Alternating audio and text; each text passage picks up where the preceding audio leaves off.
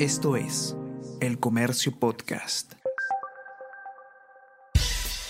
Buenos días, mi nombre es Soine Díaz, periodista del Comercio, y estas son las cinco noticias más importantes de hoy, viernes 29 de abril. Comuneros atacan mina Las Bambas y causan destrozos. Habitantes de Fuerabamba, que ya la policía había desalojado, quisieron recuperar terrenos de la compañía que reclaman como suyos. Miembros de varias comunidades intentaron quemar un helicóptero y la planta concentradora de cobre. Además, destruyeron 15 vehículos.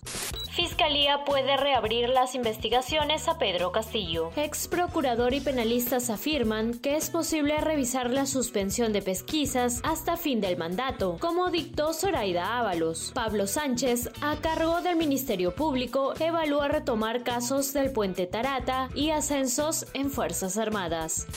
Más de 1,3 millones de mujeres en Lima Metropolitana están subempleadas. Diferencia entre subempleo y trabajo adecuado en este segmento de la población es de 456 mil mujeres, las cuales trabajan menos de 25 horas a la semana o sus ingresos son menores que la canasta mínima. Las principales causas son la informalidad y el impacto en las MIPES, según especialistas.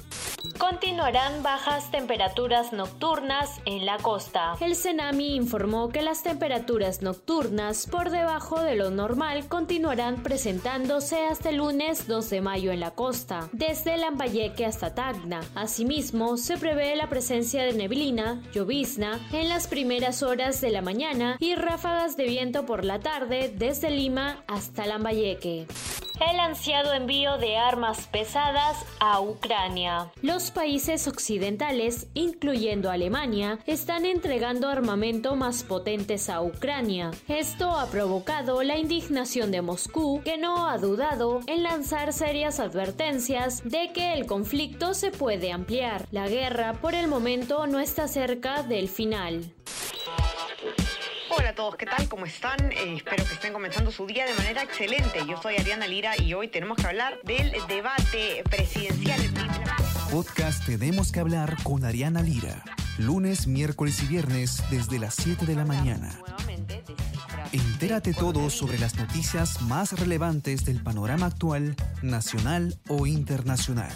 Escúchalo en la sección podcast del comercio o a través de Spotify, Apple Podcasts y Google Podcasts.